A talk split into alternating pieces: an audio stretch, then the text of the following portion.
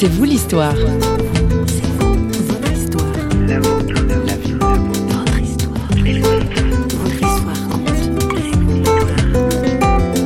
Je me souviens euh, d'une amie me disant Je loue Dieu tous les matins du bonheur qu'il m'envoie. Et je lui ai répondu Et moi, faut-il que je le loue pour le malheur qu'il m'envoie? Donc il y avait bien cette idée d'une espèce, et puis une espèce de, ces vagues idées aussi de, de, de rétribution. Vient aussi la question de la culpabilité. Mais mon Dieu, qu'est-ce que j'ai fait pour que vous nous envoyiez, que vous envoyiez à Christian cette, euh, cette tragédie? Qu'ai-je donc fait au bon Dieu pour qu'un tel malheur m'arrive Sans piternelle question, si tant est que l'on croit encore qu'il y ait un Dieu, bonjour et bienvenue dans C'est vous l'histoire. Est-ce Dieu qui nous envoie les épreuves de nos vies ou est-il impuissant? Comment s'y prend-il pour nous libérer de la souffrance et du mal?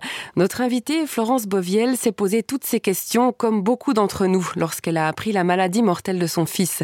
Colère, révolte, marchandage avec Dieu, notre invitée déplie son passé pour C'est vous l'histoire aujourd'hui. Au micro de François Sergi, elle explique pourquoi elle a écrit Quand tout bascule, où va la vie Florence Boviel. Je pensais depuis longtemps écrire un jour un livre qui soit un témoignage essentiellement pour mes proches, mes familles, amis, sur euh, ce qu'est ma foi, parce que je, je pense que c'est très enrichissant si nous acceptions tous les uns les autres de parler de notre foi, de nos chemins de foi. Nous sommes tous des, des passeurs les uns pour les autres. Il se trouve que en 1997, un grand malheur est arrivé dans notre famille puisque notre fils aîné, Christian, à 33 ans, a été atteint par une euh, très grave maladie euh, inéluctable qui est euh, la maladie de Charcot, appelée également, et c'est là où sclérose latérale amyotrophique, ce nom barbare que j'ai mis d'ailleurs euh, très longtemps à retenir. Euh, cette maladie donc que l'on ne sait pas guérir aujourd'hui, nous avons découvert peu à peu sa gravité. Donc, sachant le nom de la maladie, vous réalisez la situation. Est-ce que, vous- est-ce que vous aviez l'espérance qu'il y avait une guérison possible? Pour ma part, j'étais dans un état de grande fébrilité, persuadée qu'on allait pouvoir, que c'était pas possible. D'abord parce que selon cette euh, sentiment étrange et cette conviction étrange que le malheur n'a- n'arrive qu'aux autres, et, et ce sentiment d'injustice parce que pourquoi lui? Pourquoi nous avec lui? Euh, Donc, ça, alors ce sont que- les premières réactions, en fait. Première réaction, Oui. alors que le, le malheur est présent dans le monde entier, que nous le savons parfaitement intellectuellement, et qu'il faut passer, m'a-t-il semblé en tout cas pour moi-même, par cette euh, expérience pour réaliser que, que, que tout le monde peut être atteint. euh. donc au début, une grande fébrilité, une, une espèce de par rapport à donc mon dialogue avec Dieu, une espèce de marchandage. Oui. Ah, euh, son bras, oui, mais hum, c'est le gauche, pas le droit. Euh, ses bras, oui, mais pas les jambes. Et puis après, euh, oh mon Dieu, pas la parole, surtout pas la parole. Qu'il ne soit pas privé de s'exprimer, de, de communiquer avec nous.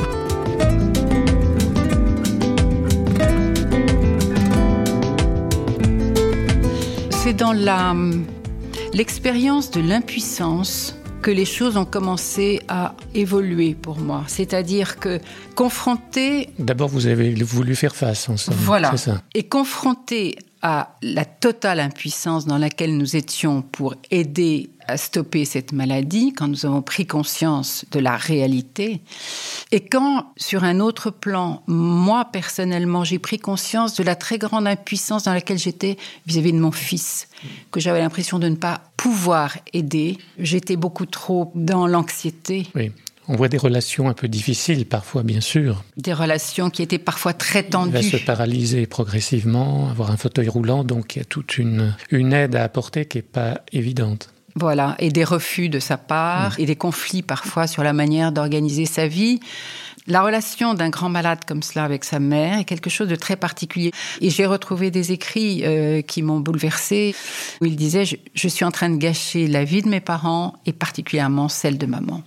Et ça m'a absolument bouleversée parce qu'il souffrait de ma souffrance. Et moi, je souffrais de la sienne. C'est Et- le récit d'une relation euh, qui a changé entre votre fils et vous, euh, du fait de l'épreuve, et un changement aussi de la relation à Dieu que vous avez découvert sous un autre jour. Peu à peu, j'ai pris l'habitude, quand j'arrivais chez lui, puisqu'il avait voulu rester autonome chez lui, de dire à Dieu, passe le premier, passe le premier. Je serai derrière toi. Tu me conduiras, tu me guideras. Et s'il y a de la violence de la part de Christian, bien, bien compréhensible, mais tu me protégeras. Et c'est dans, dans la prise de conscience de ma totale impuissance que finalement, en arrivant au fond du fond, je me suis retrouvée complètement vide et finalement, je dirais, donc disponible. C'est une pauvreté. La grande souffrance, c'est une pauvreté. Et c'est dans la pauvreté et dans la faiblesse reconnue que Dieu peut, se déployer et se manifester. Et c'est dans cette acceptation très progressive, hein. On ne va pas non plus euh, enjoliver les choses, euh, ni le chemin qui était le mien, que finalement le murmure de Dieu a surgi peu à peu et que la relation avec lui a pu évoluer. J'ai compris que lui, il était le premier qui souffrait en moi. Quand sa créature euh, est atteinte par le malheur et, euh, que sa créature pleure, euh, Dieu est le premier qui pleure avant même que sa créature pleure. Il est là, au-dedans, et il souffre. C'est le mystère de la croix. Hein.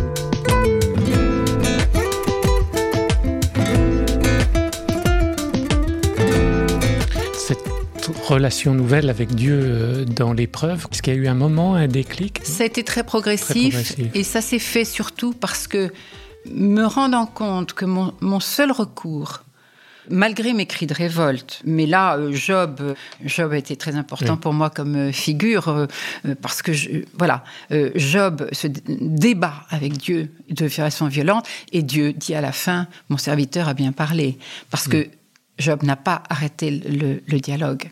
Et, ce qui est important, c'est de durer, c'est de continuer et de, et de, crier sa révolte. Dieu, écoute tout.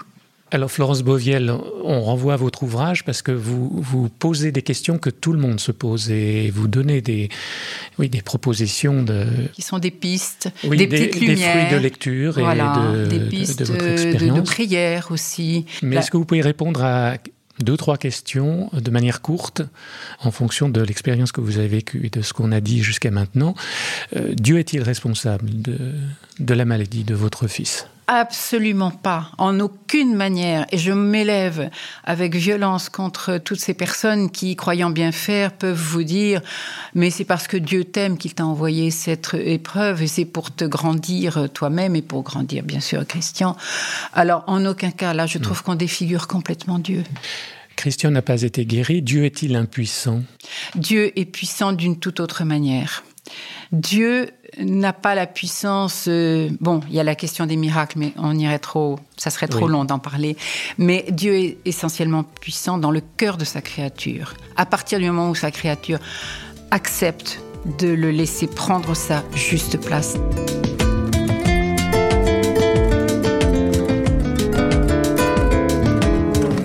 Si quelqu'un entend votre témoignage et vit l'épreuve, est en colère et, mhm. n'accepte pas la situation, qu'est-ce que vous répondez? Je répondrai d'abord que sa colère et sa révolte sont totalement justifiées. Je ne renie pas du tout les moments de révolte que j'ai vécus, les cris, de, les hurlements de, de rage contre cette injustice. Ça, je crois que Dieu l'entend totalement. Il se trouve que le mal est dans le monde. Je ne répondrai pas à la question du mal dans le monde. Je sais que Dieu est toujours de notre côté. Ça serait inhumain de ne pas vivre dans la révolte, parce que, mais peu à peu, elle peut s'apaiser par moments si on a la grâce, c'est en ce sens qu'il faut être des témoins et des, des, modestes et très humbles passeurs de Dieu, si tu as la grâce de, de, réaliser que Dieu est en toi. Comme disait Maurice Zondel, il est, il est au fond d'un puits, mais alors il y a plein de, de gravats et de, mm. cailloux et de, et de, terre qui, qui, qui l'empêchent de se manifester. Bon, je lui souhaiterais la, la grâce et je me dirais je suis responsable parce que j'ai j'ai à la portée cette personne dans ma prière, qui est souvent une prière très silencieuse, qui est une prière au cœur de la souffrance, je pensais simplement une chose, je m'agenouillais à côté de Jésus à Gethsemane. dans le silence le plus total. mais j'étais près de lui, il était près de moi. On voit votre souci de témoigner. Euh, hors micro, quand on conversait un peu, vous me disiez que vos parents, qui étaient euh, chrétiens, vous avez reçu une éducation chrétienne. On ne parlait pas de ces choses-là. Euh, vous êtes engagé dans les parcours alpha. pourquoi ce souci de communiquer votre foi?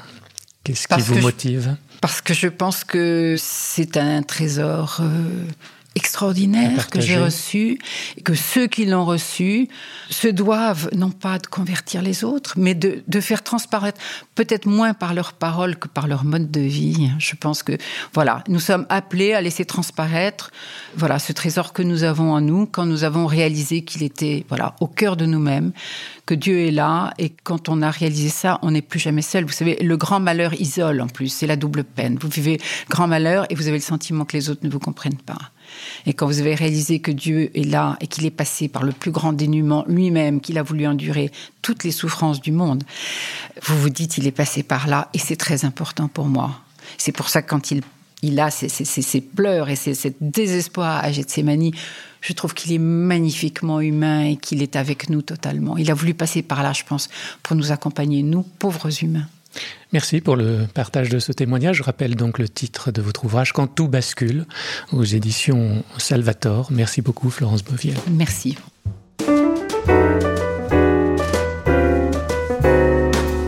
Nothing's impossible, I have found. When my chin is on the ground, I pick myself up, dust myself off, start all over again.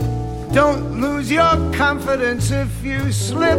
Be grateful for the pleasant trip and pick yourself up, dust yourself off, start all over again. Work like a soul inspired till the battle of the day is won. You may be sick and tired but you'll be a man, my son. Will you remember the famous men who had to fall to rise again? So take a deep breath and start all over again.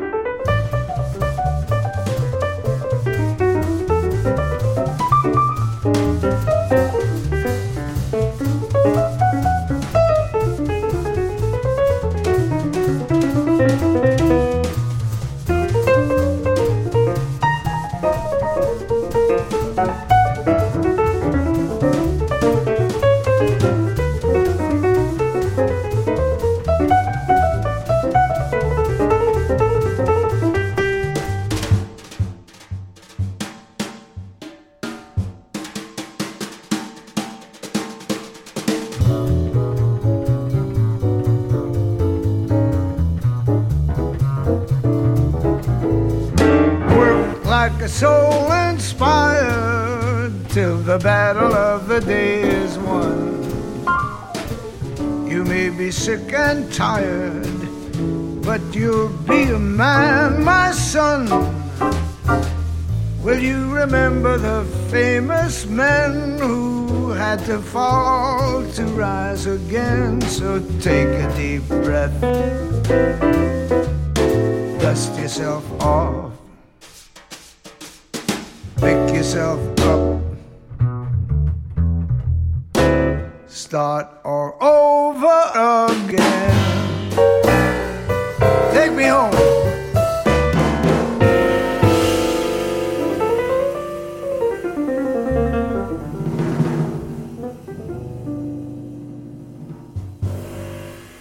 C'est sur ce rythme jazzy de Tony Bennett et Bill Charlap que nous allons prendre congé. Les épreuves de la vie nous écrasent à certains moments, mais elles peuvent aussi être l'occasion de revenir à l'essentiel, de mettre sa vie à plat, comme on dit. Et pour certains, ceux qui le choisissent malgré l'épreuve, de faire grandir leur foi et leur espérance en Dieu. Merci à Florence Boviel pour son témoignage et ce souci d'aider ceux et celles qui passent par des temps d'épreuve. Il est temps pour moi de prendre congé avec la Dream Team de Radio Réveil qui a préparé cette émission pour On se réjouit de vos visites sur le site parole.fm ou sur les réseaux sociaux. On se retrouve très vite pour un prochain C'est vous l'histoire. À plus.